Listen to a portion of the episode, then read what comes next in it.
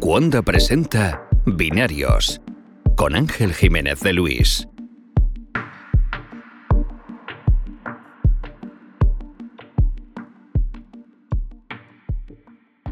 Oscar Yasser, bienvenido a Binarios. Un placer estar contigo, Ángel. ¿Qué tal? Por fin nos ponemos voz. Eh, no nos habíamos escuchado hablar hasta esta grabación, aunque nos seguíamos en Twitter hace tiempo. Es, un placer por fin escucharte. Literal, apenas hace cinco minutos estamos escuchándonos por primera vez en nuestra vida, así que un, un placer, Ángel. Oye, eh, tienes además el honor de ser el invitado em, que me habla desde más lejos. Estás en Tokio, que son 13 horas de diferencia, yo creo, con Nueva York, más o menos ahora mismo. Nuevo récord. Nuevo récord. ¿Cómo, ¿Cómo es esto, ¿Cómo es esto irte a Tokio? En serio, eh, cuéntamelo. Os tengo una envidia enorme a todos los que expatriados que vivís en Tokio, porque yo siempre, siempre que voy, a- y voy com- como una vez cada, cada dos años o así por trabajo generalmente, y me encanta, es una ciudad que me encanta. Sí. Pero me encanta para cuatro o cinco días. Luego tengo la sensación de que si me, te- me tuviera que quedar a vivir sería demasiado extraña la ciudad, demasiado difícil de, de asimilarme a la cultura y demás. Es, es una ciudad mm, difícil a veces, pero creo que es una ciudad también muy amigable. Eh, probablemente el problema más grande que, que mucha gente tiene cuando llega es el idioma, pero, pero fuera de eso, creo que inclusive si no, ah, ah, si no hablas suficiente japonés, la gente es extremadamente amigable. La ciudad te trata bien, eh, todo funciona, es segura, este, así que nada, eh, es increíble. A, a- mí me encanta la verdad estar por acá y, y vaya, pues para mí fueron como más motivos personales y estoy trabajando acá en una compañía de software, básicamente.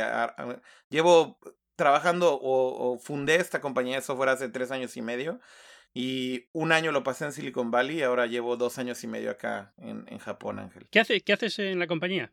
Eh, Hacéis aplicaciones móviles, ¿no? Básicamente aplicaciones móviles, exactamente. Este, llevamos haciendo aplicaciones móviles todo este tiempo. eh, nos enfocamos en el área de video. eh, así que solo hemos hecho aplicaciones que tienen que ver con video y es, digamos, nuestra área de foco.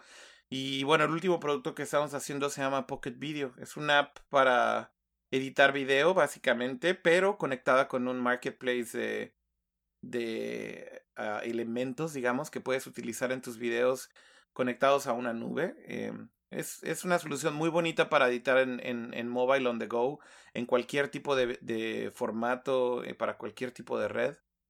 Y principalmente hoy en día es muy popular con youtubers en Estados Unidos el app, así que estamos contentos, ¿no? Nos ha ido bien con ese producto. Sí, pero imagino que todos esos youtubers jovencitos que hay ahora y demás eh, están acostumbrados a, editarlo y hacerlo todo en el móvil, ¿no? O en la tableta, pero no, no tanto en el ordenador tradicional. 100%. Eh, es increíble cómo la diferencia generacional ha- hace eh, realmente que las cosas sean completamente diferentes. Eh, para nuestra generación, creo que era impensable tal vez este, usar un teléfono o una pantalla tan pequeña para editar un video grande, ¿no? Eh, pero para los, para los niños y, y bueno, para los jóvenes, eh, sobre todo hablando de esta generación Z, eh, Ujú. es increíble cómo todo lo hacen con su teléfono. Y básicamente, bueno, vaya, no es tan increíble. Creo que todo el mundo sabemos que así es, aunque desconocemos muchas veces el cómo, ¿no? Pero, pero sí, efectivamente, usan el teléfono para editar video muy largo. eh, todo lo hacen con el teléfono y nuestra aplicación y lo suben directamente a YouTube. Así que es increíble cómo eh, inclusive la interfaz y, cómo hemos ido desarrollando la experiencia tiene mucho que ver con, con optimizarla para ellos. Muchas veces le entregamos el app a una persona de nuestra edad, a alguien de 30, 35 años, y nos dicen, ah, esta app es muy complicada, no se puede usar. y decimos, ok. Entonces siempre concluimos, creo que estamos haciendo un buen trabajo si piensas eso. no es para ti. Bueno, me vienes fantástico entonces porque imagino que has estado atento a lo de, a lo de Google de esta semana, ¿no? Sí, sí, muy atentos, que bastante movida la semana para, para Google, ¿no? Sí, bastante. ¿Qué te parece? Así, a- en general, el, el evento, ¿qué te ha parecido? Creo que esperaba más. Eh, probablemente también como developers me parece que el rumor este de que iban a presentar Andrómeda fue probablemente Mm. la, la más grande decepción, que no hayan mencionado nada acerca de este proyecto que, bueno, solamente hay rumores y, y hay por ahí, por ahí evidencia de que hay código regado en, en algunos de sus productos. Y bueno, pues era interesante saber cuál era esa estrategia y si realmente esto es real. Eh, sobre integrar Chrome, eh, Chrome OS con, con Android, ¿no? Em, Hmm. pero más allá de esto, bueno, y regresando a lo que fue, a lo que realmente fue, pues creo que queda claro que ahora sí Google se está tomando en serio el tema de hardware y van contra, contra todos y creo que principalmente contra Apple, ¿no? Sí, a mí me ha gustado. A ver, eh, eh, vamos a dejar el tema de Andrómeda liquidado ya si quieres. Eh, yo creo que Andrómeda va, va a pasar. Es decir, no creo que esos rumores fueran completamente fuera de, de, real- de realidad. Eh, alguien tiene acceso a eso, hay código por ahí. Yo creo que todas las novedades que han presentado en Chrome OS en los últimos años y todo lo que se ha hecho en Android en los últimos años marca un camino muy claro hacia una convergencia en algún momento del futuro. Entonces, Sí. si no es este año, será el siguiente, y si no, será el siguiente. Pero hacia allí van los tiros, igual que van los tiros para Microsoft y van los tiros para Apple hacia el mismo sitio. Con lo cual, eh, es, es cuestión de esperar. Yo creo que es que por todo el hype que se había generado en torno al evento y que iba a ser un evento que iba a cambiar Android de aquí al futuro y demás, la gente ya empezó a pensar, pues lo van a anunciar aquí. Claro. Y, y sin embargo, ha habido muchas partes que no han nombrado. O sea, de, por ejemplo, de wearables, de relojes y demás, no se dijo nada. Sí. Este año no ha habido tableta nueva. eh, entonces es un impulso en hardware, pero, pero yo creo que por, no sé si por no quitar protagonismo al teléfono, pero no han hablado. Lo de la tableta, por ejemplo, me sorprende mucho, porque al fin y al cabo el año pasado presentaron una.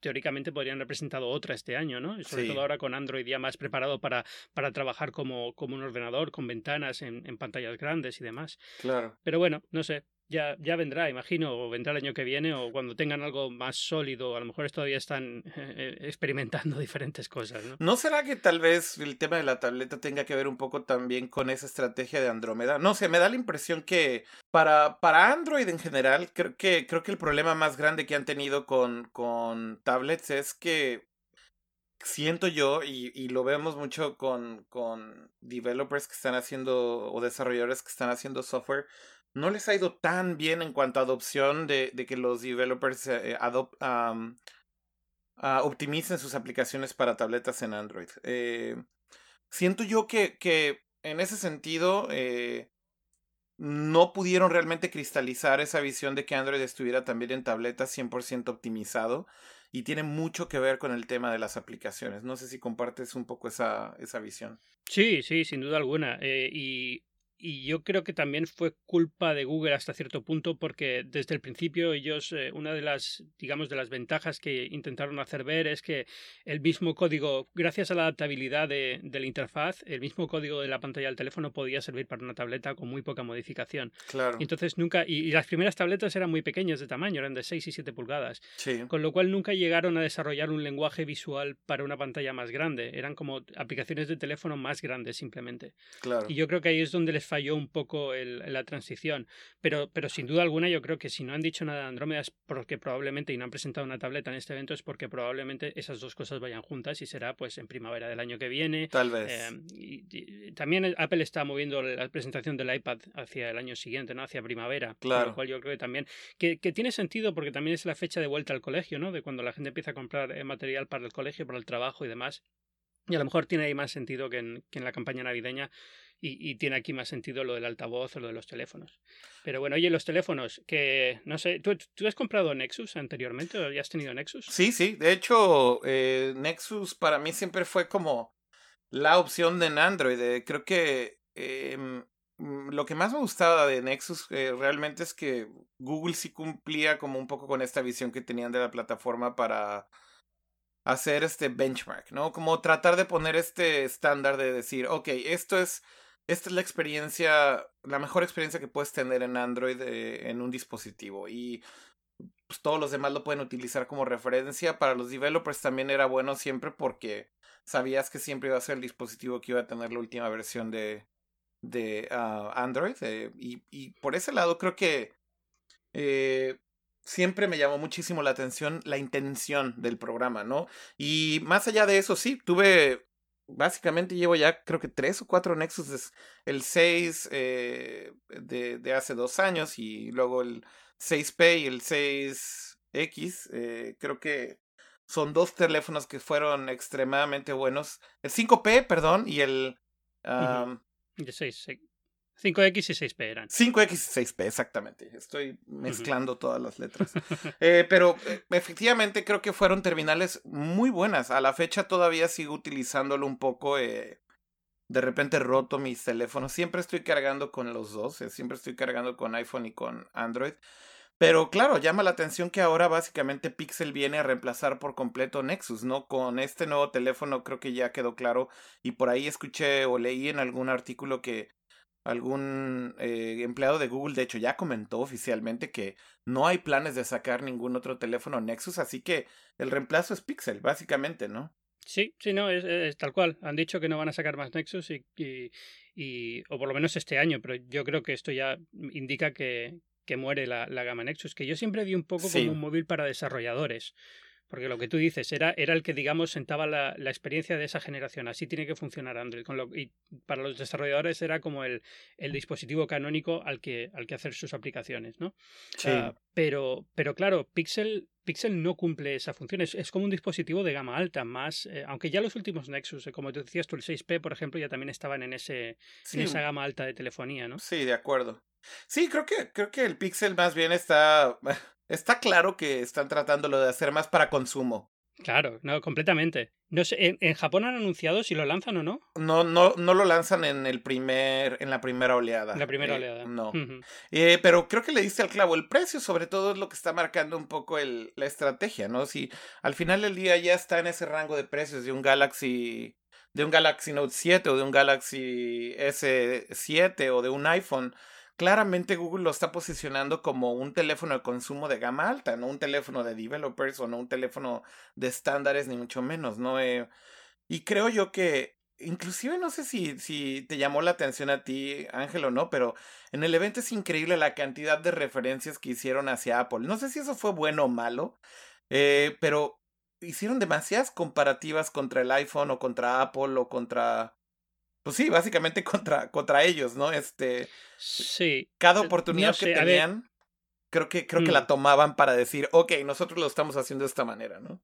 Sí, eh, entiendo que es un mensaje que aquí en Estados Unidos tiene más sentido, porque aquí, bueno, y a lo mejor en Japón también, que, que iPhone es, domina bastante, ¿no? Tiene una, cuota de mercado muy grande. Sí. Eh, en otros mercados casi dices, ¿pero por qué, no? Porque Apple tampoco es tan grande en, en Europa, por ejemplo, en muchos países de Europa.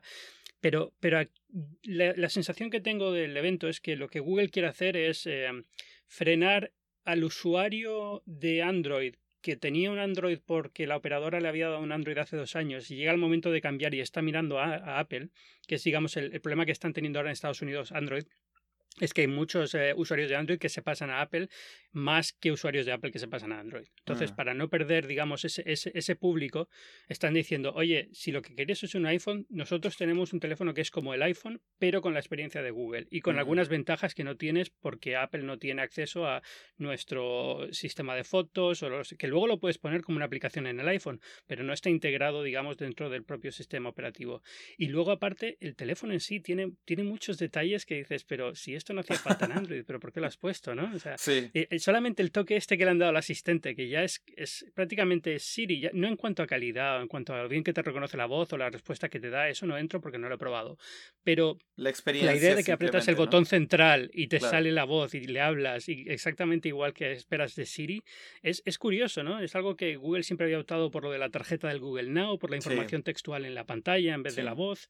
Uh, y yo creo que simplemente es eso. Lo que están intentando es hacer un teléfono tan familiar para el usuario de iPhone o para el usuario de Android que está mirando un iPhone como posible teléfono que diga, no, me puedo quedar aquí un año más porque, o dos años más porque ese teléfono parece que tiene más o menos lo mismo y me va a gustar. Estoy 100% de acuerdo contigo. Creo que esa es la estrategia, así lo está tratando de posicionar definitivamente, ¿no? El...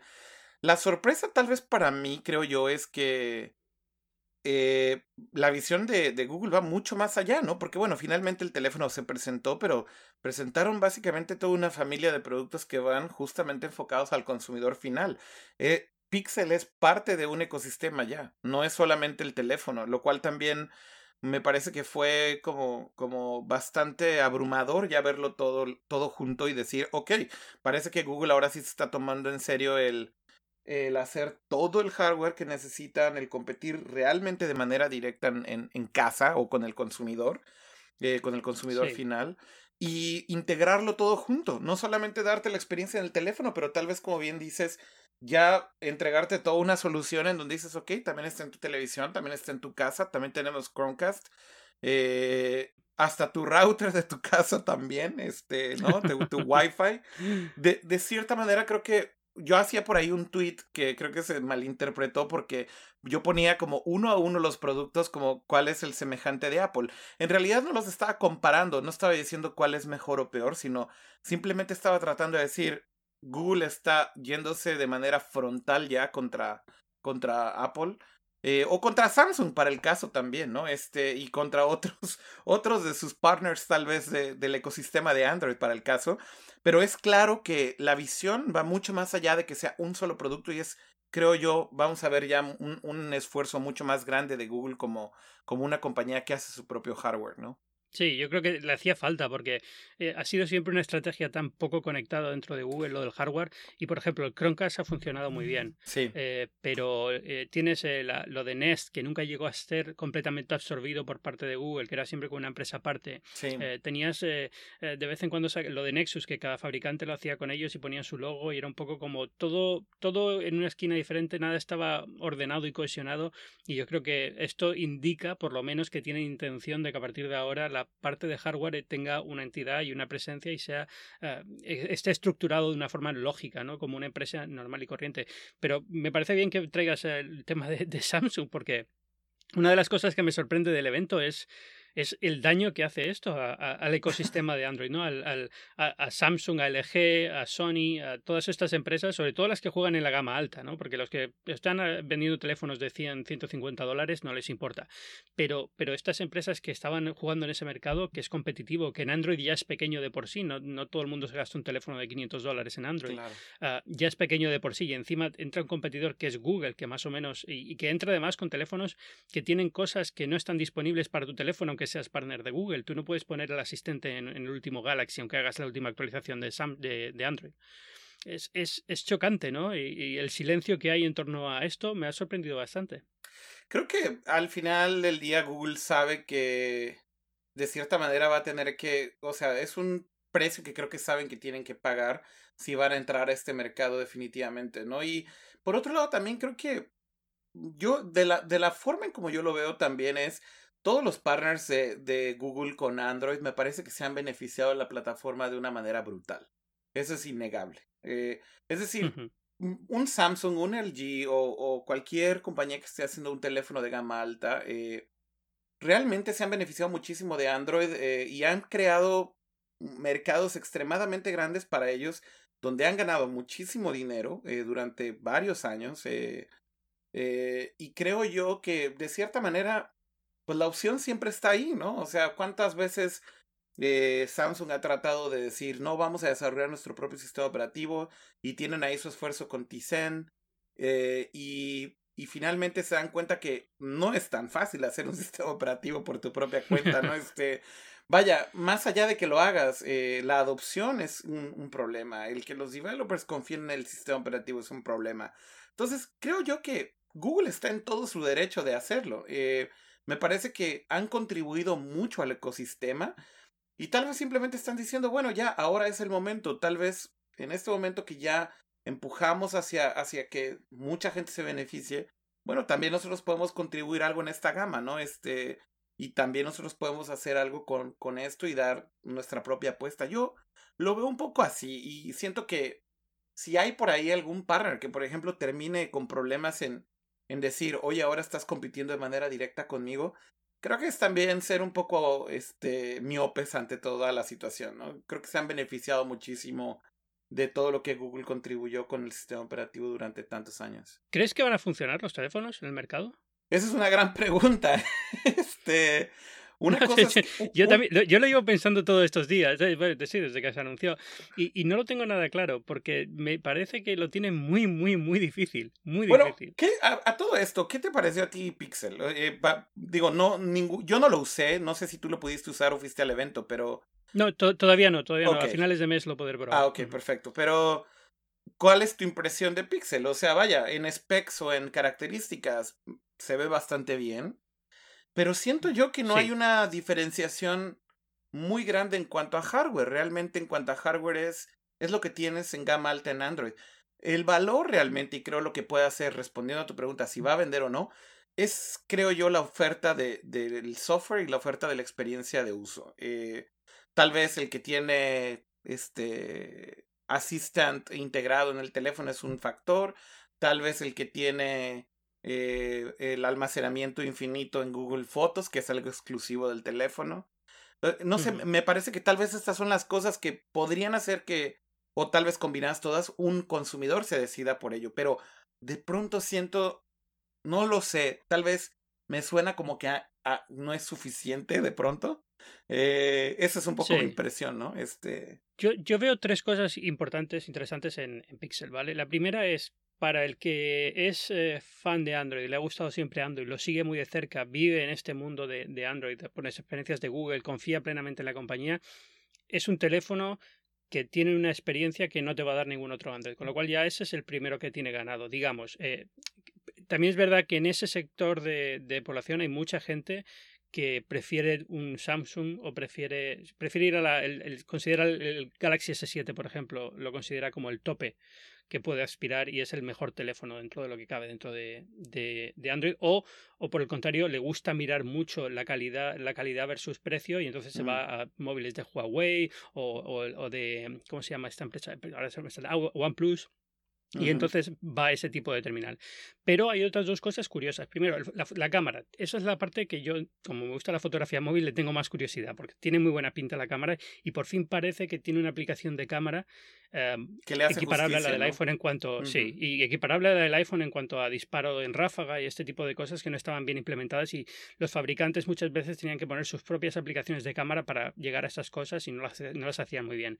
Y la tercera cosa, la tercera pata que yo creo que es interesante es lo del asistente no el asistente de Google, sino la, el, el, la asistencia en caso de problemas. Tienes una aplicación que te permite hablar con un representante y mandarle la pantalla del teléfono si tienes un problema y que te ayude a solucionar cualquier problema. Y eso yo creo que es curioso y no lo tiene nadie ahora mismo, ni siquiera Apple, ni siquiera Amazon lo intentó con el Fire Phone, pero claro, el Fire Phone no funcionó, con lo cual nadie lo ha intentado. Yo creo que, es, que, que puede ser interesante para un tipo de público que no es técnico que no entiende tecnología, que tampoco quiere ir al Apple Store cada vez que tiene un problema y dice, bueno, pues esto me da una línea directa con alguien que me va a solucionar cualquier problema desde el teléfono. Y eso, esas son las únicas tres cosas que yo veo interesantes en Pixel. Pero yo creo que no va a funcionar porque, porque simplemente en ese nivel de precio son teléfonos caros, son 649 dólares y el, más barato.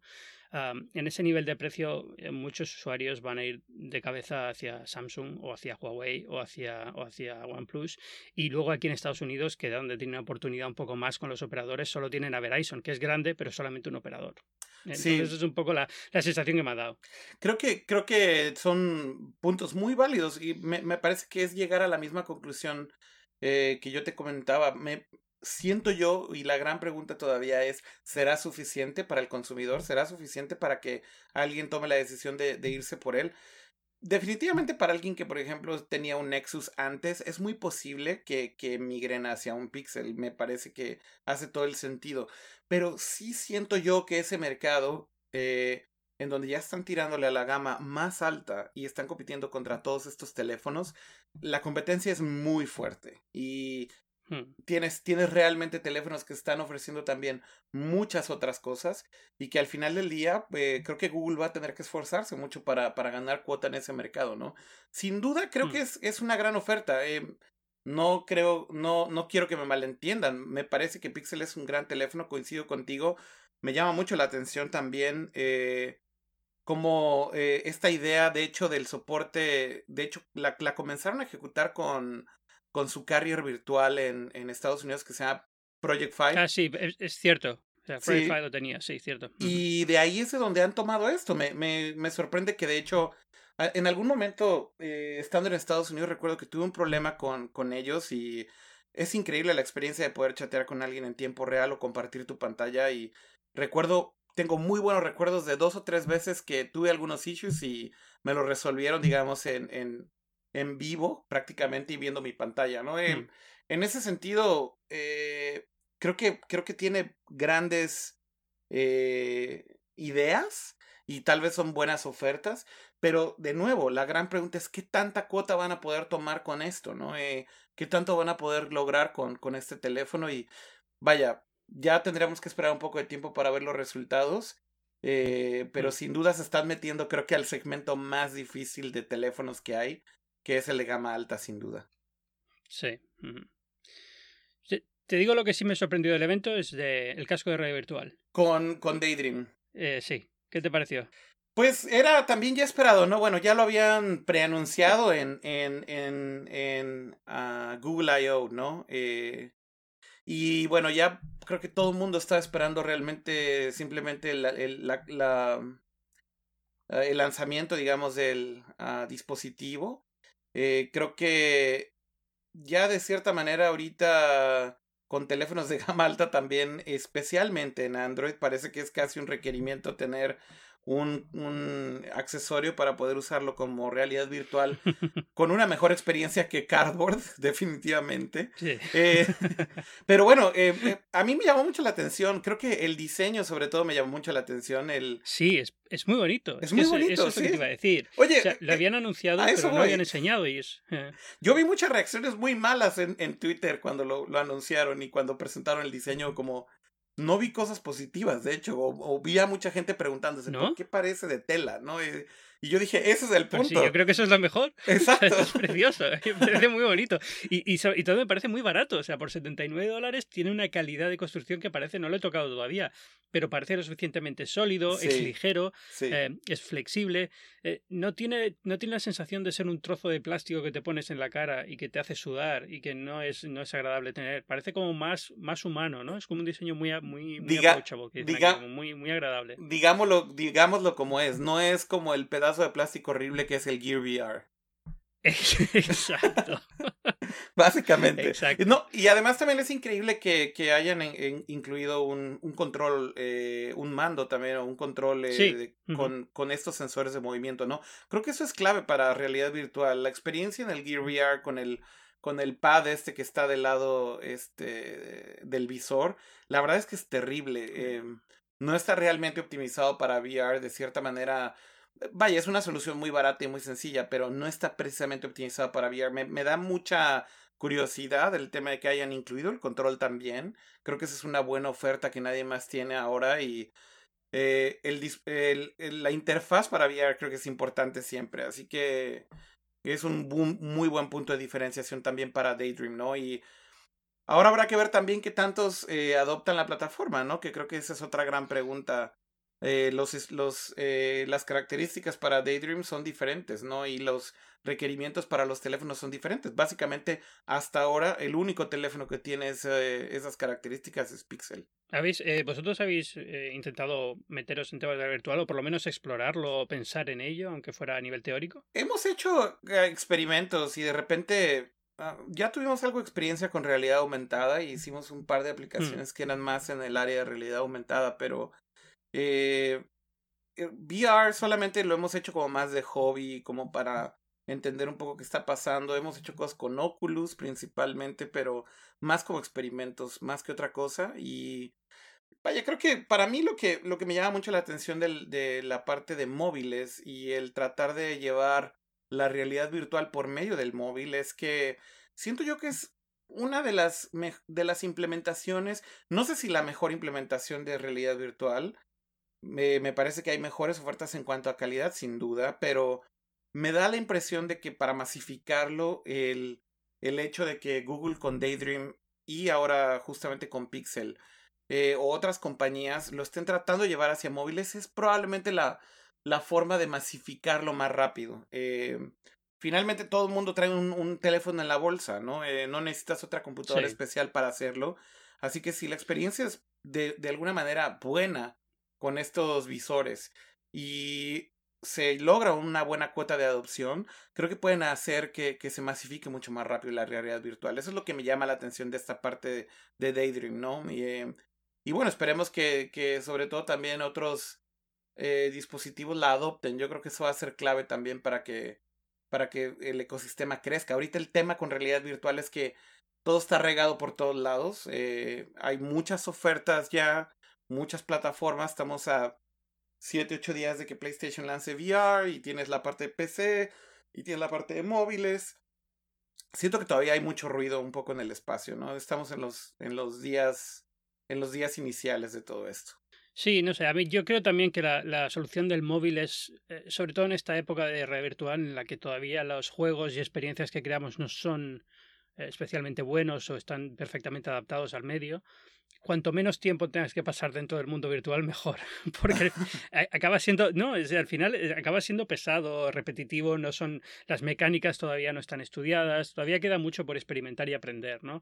Y entonces el móvil tiene esa cosa de que dices, bueno, pues si son cinco minutos y no me cuesta nada ponerlo en el visor y poner el visor en la cabeza y jugar cinco minutos a una cosa tonta, pues me lo paso bien. Pero si tengo que poner el Oculus, que tengo que poner el ordenador, tengo que tener un ordenador potente, tengo que ponerlo en casa, tengo que ponerme el casco pesado para jugar media hora y que me empiece a cansar, eh, cuesta mucho, ¿no? Vender la idea esa. No sé, yo lo veo fantástico y volvemos a traer a Samsung, pero es verdad, yo creo que les han metido una, un gol a Samsung con esto, porque al final ah, tampoco eh, si yo soy un desarrollador y tengo que crear una aplicación de realidad virtual ahora mismo, eh, creo que Daydream tiene más posibilidades de cara al futuro, aunque todavía solo esté disponible para Pixel. Y secretamente te digo una cosa, ojalá, ojalá, ojalá funcione con iPhone. O sea, estoy deseando que Google diga, venga, soporte para iPhone con una aplicación de Daydream, porque vamos, salgo de cabeza por él. bueno, eh, por 79 lo puedes tener debajo de la cama y si no lo usas, no lo usas, pero lo tienes ahí, ¿sabes? No, está bien. Estará, sería,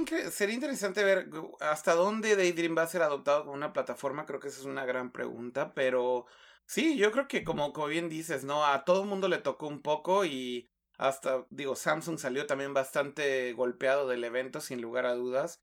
Y bueno, está claro que Google también con esta estrategia le queda claro que es una buena manera de llevar la realidad virtual. Eh, el hacerlo junto con Pixel también hace todo el sentido. Eh, siendo un teléfono de gama alta, el hecho de que ya tenga en su ecosistema la opción de que puedas tener realidad virtual también le da una ventaja. Hoy en día no puedes tener eso con iPhone, simple y sencillamente. Entonces, creo que ese es un, ese, son ese tipo de cosas que al final están ayudando al, o van a ayudar al consumidor definitivamente a tomar una decisión de compra, ¿no? Eh, me mm, tengo muchas ganas de probar el Daydream sin lugar a dudas, pero bueno, habrá que ver hasta dónde esto es más una visión de plataforma o tal vez, y lo es, eh, me parece que lo, tienen así, pero hasta dónde realmente logran hacerlo. Y sobre lo que comentabas, ¿no? De, de, para un developer, para un developer en realidad creo que hoy no es tan complicado, evidentemente requiere mucho trabajo portarlo a cada plataforma, pero no es tan complicado portarlo. Eh, básicamente, si estás utilizando algún engine eh, que sea común entre todas estas plataformas, eh, y de cierta manera. Sí, exacto. Eh, o, Unity, por ejemplo, Unity 3D, etcétera. Si haces todo en, en alguno de estos engines, realmente portarlo para uno y para otro requiere trabajo, pero, pero ya no es hacerlo de cero, ¿no? Entonces, creo yo que una de las cosas de realidad, de realidad virtual, por lo menos, es que sí hay un potencial hoy en día de hacer para una plataforma como target principal y después llevarlo a las demás, ¿no? Creo que no es tan complicado y Depende un poco de los recursos del desarrollador, si tiene un poco más de tiempo para hacerlo. Eh, pero bueno, eh, me, da la impresión de que con Daydream puede haber interés siempre y cuando también Pixel venda bien. Y yo creo que entonces hará que motive más a los desarrolladores a que, hagan contenido para Daydream. ¿Qué me dices de lo de la del hogar? Eh, Home, Chromecast y lo del Wi-Fi. ¿Te ha gustado? ¿Te interesa? ¿No te interesa? A mí es que lo del altavoz, no sé, no acabo de, bueno, acabo de verlo. No sé, ¿tú tienes, tienes Alexa, me imagino? Sí, lo, no lo tengo, no lo uso, lo he probado y lo he tenido en casa, pero ya no, no lo tengo. Lo tengo una día de review y nunca me interesó. Eh, lo han hecho muy bien. Yo creo que Amazon lo ha hecho de verdad fantástico. Y creo que hay un hueco para ese tipo de producto porque, porque Siri es un asistente personal en tu teléfono. Sí. Pero Alexa es la voz en tu casa y es diferente. La gente habla a Alexa y le pide cosas que no le pedirías a Siri y viceversa. Tú no le dices a. no, le darías a Alexa, léeme el correo electrónico que me acaba de llegar. Pero sí le dices, eh, ponme música en el salón, ¿vale? Eh, hasta que Apple encuentre una forma, y bueno, Google ahora hablamos de, Google y Google Home, pero hasta que Apple, por ejemplo, encuentre una forma de que Siri te escuche y te responda en un dispositivo únicamente cuando hablas al aire, es complicado de lograr esto, porque ya pasa, pasa, no sé si a ti te pasa, pero yo a veces hablo con Siri, como tengo el iPad y el teléfono al lado, de repente salen los dos sitios. Te contestan los y dos. es complicado decirle, exacto, es complicado decirle dónde tiene que contestar. Y es, es realmente es un cambio de percepción y de mentalidad. Lo que es un asistente para el hogar no tiene que, no es un asistente personal, son cosas diferentes. Sí. Ah, es, es, un, es un detalle curioso. No sé cómo lo habrá resuelto Google. Imagino que como solamente Pixel es el único teléfono que tiene este tipo de asistente, todavía no choca mucho, pero... La solución que hicieron, bueno, eh, regresando un poco a la parte inicial que comentabas, me, me, la verdad me llama mucho la atención que Google eh, eh, se meta de lleno con el tema de casa, sobre todo con un device que es tan, con un dispositivo tan parecido a lo que es el Echo o el Echo Dot, ¿no? Eh, eh, Yo igual que tú coincido, Amazon lo ha hecho increíblemente bien, básicamente están, no sé si todavía podemos decir que están creando un mercado, pero me parece que fue lo suficientemente exitoso como para tener a las compañías pensando si deberían de tener un dispositivo similar e inclusive por ahí Eso se ha rumorado es. mucho que Apple está trabajando en algo parecido, ¿no? Este Sí. Y, y bueno, para mí el hecho de que Google ya finalmente lo valide y diga, ok, vamos a hacer nuestro propio dispositivo para casa con estas características, un una bocina básicamente integrada, eh, es una base fija, lo tienes en un lugar, lo puedes replicar, puedes tener varios en tu casa y como bien dices, para un uso en donde es un asistente justamente más enfocado tal vez al entretenimiento, tal vez más enfocado a la parte de tu eh, smart home y controlar dispositivos en tu casa, eh, hace todo el sentido y definitivamente hace todo el sentido por una sencilla razón. No hay nadie, creo yo, que tenga mejor inteligencia artificial y mejor reconocimiento de voz que Google. Punto. Eh, eh, Alexa en el Amazon Echo, en el Echo Dot es increíble. Pero la cantidad. Pero es limitada. De, es muy limitada. Es muy limitada. Lo mismo que Siri, ¿no? Eh, Siri ha mejorado mucho en los últimos meses, sin duda. Eh, pero también muy limitado. Eh, de pronto ya no entiende el contexto de la conversación. Es muy fácil que se pierda. Hay muchos requests que le haces a Siri que no entiende. Eh, lo sorprendente para mí realmente de, Google es cómo todos estos dispositivos, incluyendo el Pixel con el hecho de que hayan integrado eh, Google Assistant, como ahora le llaman a su oferta, es que todos estos dispositivos son un caballo de Troya, básicamente, para su inteligencia artificial. Hmm. Lo que sí he notado mucha gente es eh, preocupada. Es cierto, ellos necesitan eh, necesitan que la gente hable con ellos para que sean cada vez más inteligentes y recojan más información y sean más útiles. Entonces es una buena forma de, de, que, de mantener a la familia siempre hablando con el dispositivo y que siempre estés recogiendo cosas nuevas que darles. Pero, pero sí que he notado justo cuando lo anunciaron a mucha gente reaccionando negativamente por la idea de poner un micrófono en casa de Google.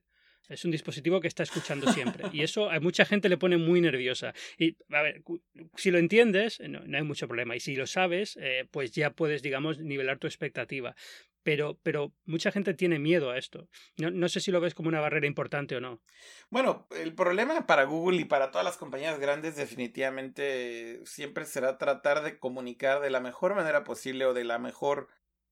Eh, con el lenguaje más humano posible eh, cómo es que funcionan estos dispositivos. Pero efectivamente, en el caso de, cómo Google hace o mejora su inteligencia artificial, cómo han mejorado estas, estos procesos para tener un mejor entendimiento de, de, de una conversación con un humano, por ejemplo, pues básicamente es que recolectan toda la información y, y lo llevan todos sus servidores, ¿no? Eh, es bien sabido que una de las razones por las cuales Siri durante mucho tiempo estuvo funcionando terriblemente mal, digo, más mal que ahora, eh, es que Apple justamente no hacía esta recolección de datos, ¿no? Eh, el, el, problema con la realidad, eh, con la inteligencia artificial es que para poder hacer que funcione bien, necesitas datos y necesitas una gran cantidad de información para poder hacer, para poder perfeccionar la precisión, para poder perfeccionar la calidad, para poder perfeccionar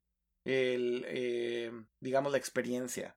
Entonces, son como unas por otras, ¿no? Yo creo que mmm, a mí no me preocupa tanto el hecho de que tengas un dispositivo de Google en tu casa porque creo que si alguien descubriera que, por ejemplo, están grabando todas tus conversaciones y subiéndolas a un servidor sin tu permiso, yo creo que es un problema que no, no se la acaban. Yo creo que eso se puede convertir en un problema del Departamento de Justicia de Estados Unidos. No creo que Google eso, quiera hacer alguna Hmm. estupidez de ese tamaño, ¿no? Sin embargo, eh, es un hecho que cada que estás interactuando, y por eso es que existe este keyword para activar el dispositivo, em, como en el caso de Siri cuando le dices Hey Siri, o como en el caso de, de Google cuando... eh, ¿Cómo le dices a Google ahora? Hey Google, ¿no? Eh, ok, ok, ok, Google. Ok, Google, exacto. Em, el keyword eh, básicamente es para activarlo. Y de cierta forma lo que te están tratando de hacer o psicológicamente tratando de enseñar es que mientras no digas ese, esa palabra o ese keyword, realmente no te está escuchando, ¿no? Eh, vaya, e- esa es la teoría. Em, eh, pero claro, definitivamente tiene, tiene una cierta, tiene un cierto estigma todo esto ya. Me parece que la gente está más informada y evidentemente puede haber ciertas dudas. Pero más allá de eso, eh, no cabe duda que, que la, la mejor, el mejor desarrollo de inteligencia artificial hasta ahora, sobre todo de procesamiento de, de, de lenguaje o sobre todo procesamiento de voz, es Google. Entonces, el hecho de que todos estos dispositivos los estén integrando, me, me llamó mucho la atención cuando dijeron un asistente conectado en todos tus dispositivos. Eso básicamente es lo que es Assistant, ¿no? Eh, y hablaban justamente de cómo puedes continuar la experiencia, iniciarla en uno y continuarla en otro, ¿no? De- ponían el ejemplo en Google Now, eh, pe- perdóname, en Google Home, diciéndole, agrega esta cosa a mi lista de compras para el supermercado. Perfecto, y ya la agregaba. Y luego después continuaba en el teléfono y en el teléfono decía, enséñame la lista del supermercado, ¿no? Entonces, eso me parece que es un concepto que pocas compañías pueden hacer, pocas compañías pueden hacer de una manera tan integrada. Probablemente la única que lo puede hacer es Apple eh, de una manera similar. eh, y aún así no lo están haciendo tan integrado todavía, ¿no? Son experiencias aisladas con Siri. eh, básicamente Siri en el Apple TV no tiene absolutamente nada que ver con Siri en el teléfono, ¿no? Eh, y Siri en la Mac no tiene tampoco nada que ver con el teléfono. No hay ninguna conexión todavía entre todos los dispositivos. Sí, yo cuando he hablado con gente en Apple, lo que me, los ingenieros con los que he hablado del tema de Siri, y sobre todo cuando sacaron Siri para Mac, estuve hablando con, los responsables de Siri para Mac, ah, lo que me venía a decir era eso, es eh, no podemos, eh, hasta que no podamos garantizar, eh, y luego evidentemente luego lo sacarán y a lo mejor no está garantizado, ¿no? Pero bueno, la idea que venden ahora es hasta que no puedan garantizar que realmente la, la persona, la, el Siri con la que hablas sea la que te está respondiendo lo que tú quieres en ese momento, no pueden ofrecerlo, porque si no es, es una confusión enorme. Quiero decir, y, y yo quiero ver cómo lo ha solucionado Google, porque está muy bien la demo en el, en el escenario, pero yo estoy cansado de ordenar comida india y reservar mesas en restaurantes con esos dispositivos. Eso- para eso no lo usa la gente. Claro. La gente lo usa para cosas más triviales. Básicamente, la gente lo usa para lo que Amazon lo ha programado Alexa, es decir, para, oye, eh, enciende las luces de casa, eh, oye, eh, pon música de este cantante o de, esta, o de este grupo de música, ¿vale? Sí, Y, cierto. y ese tipo de interacciones son más fáciles de hacer. eh, Claro. Amazon las hace bien, aunque sea más limitado a Alexa, pero Google las ha de hacer muy bien, no tengo duda de que lo va a hacer muy bien. Pero cuando vas ese paso más, esa idea de cómo se relaciona con otros dispositivos, cómo de inteligente es, yo creo que Apple todavía no está ahí. Eh, Google puede estar, pero quiero verlo, porque es, es un campo que abre, es muy, muy amplio y puede abrir muchas malinterpretaciones, puede haber muchos problemas. Ah, no sé. mm, Entiendo la idea, entiendo el concepto que han querido vender con Google Home. Quiero verlo funcionar, Ok, pero yo creo que en la mayoría de los hogares, al final, el uso que se le va a dar a Home es el mismo que se le va a dar a Alexa. de inicio sí, de inicio va a ser muy sencillo. Sí, y el día que Apple saque el suyo, o si, o si lo que hace es un acuerdo para que los fabricantes de, de altavoces puedan ponerlo en los suyos, a Siri o lo que sea, como quiera que lo haga. Yo creo que Google también ahora está diciendo que a lo mejor eh, Google Home es un producto, pero que va a abrir el Assistant a otros. También puede, digamos que lo está pensando, planteándoselo. Eh, este tipo de, de- de productos los vamos a usar de una forma muy simple. Pero también te digo una cosa, a lo mejor, como pasaba con lo de los vídeos que hablamos al principio, la gente joven que se ha acostumbrado a crecer con Siri y hablar con Siri, a lo mejor no, a lo mejor ellos sí le piden más y son más activos y quieren que hagan cosas más complejas. Pero para nuestra generación, que la idea solamente de hablar con el ordenador ya era un poco una novedad hace cinco años, em, lo que pedimos son comandos muy sencillos, yo creo, al final. Lo que más me llama la atención, y estoy de acuerdo contigo, que el uso general, sobre todo de con Alexa en, el- en los Echoes, es muy sencillo y en general la gente lo usa para eso. Eh, creo que también la gente lo usa para divertirse. este, Sí, como broma, sí. Como broma, Siri y Alexa siempre son increíbles, ¿no? Preguntarle cualquier cantidad de tonterías y que te responda cualquier cantidad de tonterías es increíble. Pero me, me llama la atención que Google esté, y, y de verdad algo que le respeto mucho a Google es que trate de empujar un poco más esto, ¿no? Y tratar de tener una visión un poquito más allá. El, el, el primer punto, y, y, quiero recalcarlo otra vez, integrarlo en todos los dispositivos me parece un esfuerzo extremadamente eh, grande. No es sencillo, no es sencillo tener una conversación con un dispositivo en un, en un lugar y continuarlo en otro. Y creo que eso es algo que hay que aplaudirle un poco y es una oferta nueva, una experiencia nueva y que si tienes todo el hmm. ecosistema con Google, pues me da la impresión de que puede ir mejorando y tal vez esa experiencia va a ir creciendo y, y sin duda eh, seguirá, eh, seguirá mejorando durante los próximos años, ¿no? Pero también me gusta mucho que traten de hacerla de futuristas un poco, ¿no? Y tratarte de vender esta visión en donde pueden lograr todavía muchas cosas más. Eh, es increíble, insisto, la cantidad de recursos a las que Google Assistant tiene acceso.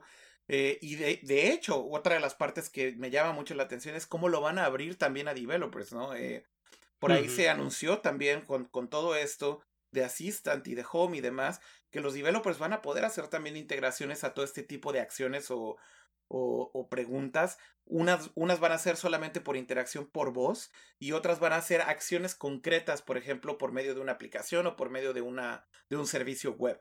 Eh, y eso finalmente también es lo que va a enriquecer estos servicios, ¿no? Eh, no por cualquier cosa Apple finalmente abrió Siri para los desarrolladores.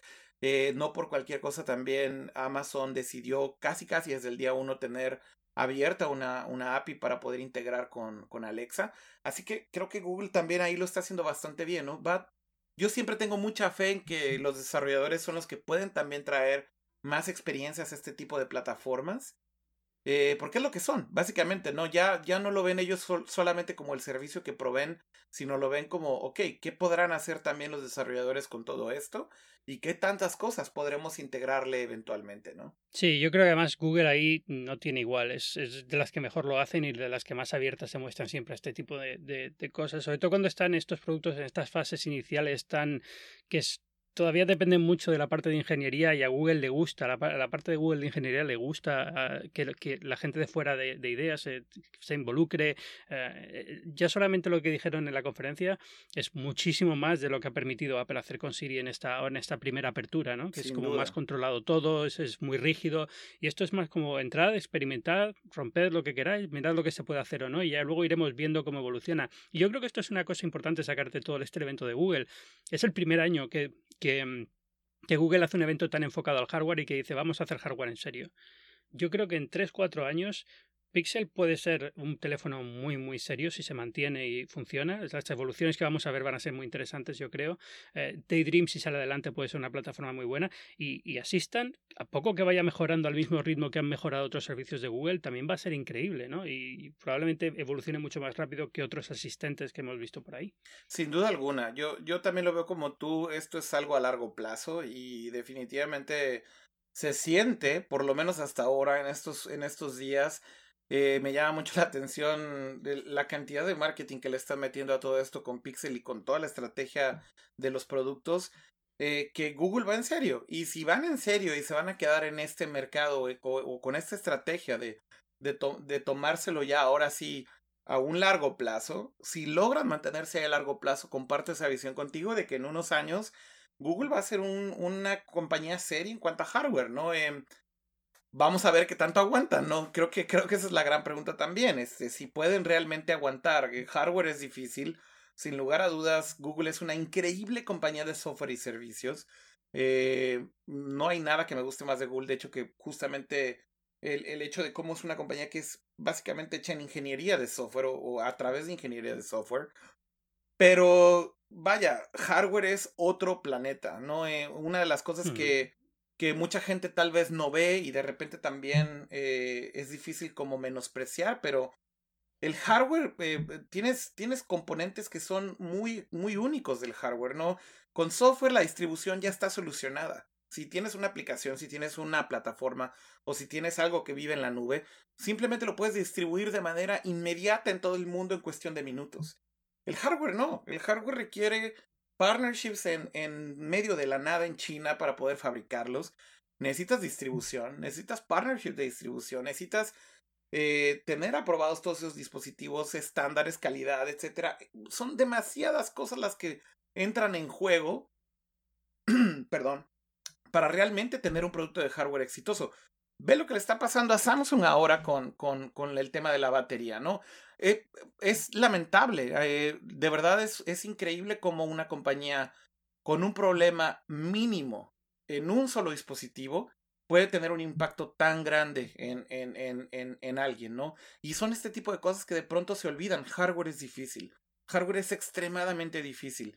Eh, cuando ves por qué eh, toda la gama de productos que Google presentó en su evento solamente van a estar disponibles en cuatro países, porque no es fácil tenerlo en 100 países. Este, es tan sencillo como eso. Ve, ves a la gente extremadamente enojada viendo el stream, diciendo, ¿por qué no lo van a lanzar en Japón? ¿Por qué no lo van a lanzar en no sé dónde? ¿Por qué no lo van a lanzar en Hong Kong? Porque es difícil, porque es hardware, porque son cajas, porque no es tan, no es tan fácil como parece, ¿no? Este... No, no tienen 10 años de experiencia haciendo teléfonos como Apple y sabiendo cómo tienes que hacerlos, dónde llevarlos, los, los transportes ya preparados, todo ese tipo de cosas. Sí, no, esa, esa, esa infraestructura y esa, toda esa logística que existe alrededor de compañías de hardware es brutal, es muy, muy complicado lograrlo. Entonces, la expectativa es muy alta del consumidor y creo que esa es la parte en donde Google tal vez va a batallar mucho más. Eh, no me queda la menor duda de que tiene una buena oportunidad. Creo que son buenos productos todos. Es una buena oferta inicial, sin duda. Pero la pregunta es qué tanto Google va a aguantar estos años, qué tanto están dispuestos a desarrollarse realmente como una compañía que va a hacer hardware de hoy en adelante y todo lo que eso implica. Para mí, esas son las preguntas que quedan. Pues eh, vamos, tenemos que esperar para verlo. Oscar, no te quiero quitar más tiempo, ¿eh? Muchísimas gracias por estar aquí esta semana en, en Binarios. Ha sido un placer. Oscar Yasser. Eh, siempre pregunto a la gente, siempre pido a los invitados que se presenten y digan dónde puedes encontrar. En tu caso, es eh, tu Twitter es arroba Akira. Dilo tú porque es largo. Arroba Akira Reiko. Eh, A-K-I-R-A-R-E-I-K-O. Eh, ahí me pueden encontrar. Cualquier sugerencia, comentario o mensajes es, es bienvenido, por, sin lugar a dudas. ¿Algún otro sitio más que quieras decir? Si la gente quiere una aplicación de edición de vídeo fantástica para móvil, ¿cuál es la que tienen que bajarse? Eh, no, bueno, tengo que hacer una aclaración. En, en iOS podría decir que sí, es muy buena. En Android está en desarrollo todavía, somos un equipo pequeño. Eh, no es por ninguna otra cuestión más que porque somos seis personas en la compañía, así que no podemos hacer todo a la misma vez y sobre todo en video es difícil, pero vayan a pocket.video, eh, así es el URL, http dos diagonal diagonal pocket.video es el dominio. Eh, y ahí pueden encontrar, de hecho, la aplicación. Sí, pueden probarla para iOS, pueden probarla para Android también. Son un poco diferentes las versiones, pero denle, denle una oportunidad si quieren hacer algo de edición de video. Eh, pues nada, Ángel, muchas gracias por la invitación. Encantado de estar contigo y la hora se nos fue rapidísimo. Para mí, por lo menos, se fue muy rápido y una conversación muy amena, sin duda. Para mí también, un placer. Después, cuando quieras seguir, este, como decimos en México, seguir nerdeando, cuando quieras, uh, ahí estamos. de acuerdo. Y para los que me estáis escuchando, ya sabéis, esto ha sido el decimosexto episodio de Binarios. Yo soy Ángel Jiménez de Luis, podéis leerme en las páginas del mundo y encontrarme en Twitter, es la forma más fácil, es arroba Ángel Jiménez, todo junto. Muchas gracias por estar aquí, nos vemos, eh, no la semana que viene, dentro de dos semanas, porque me voy de, merecida luna de miel. Mi señora es una santa, una, santa, ha tenido muchísima paciencia estas semanas y ahora me toca recompensarla y nos vamos eh, de vacaciones. Pero Binarios volverá y aquí estaremos. Eh, de nuevo, Oscar, gracias. gracias, Ángel, que estés bien.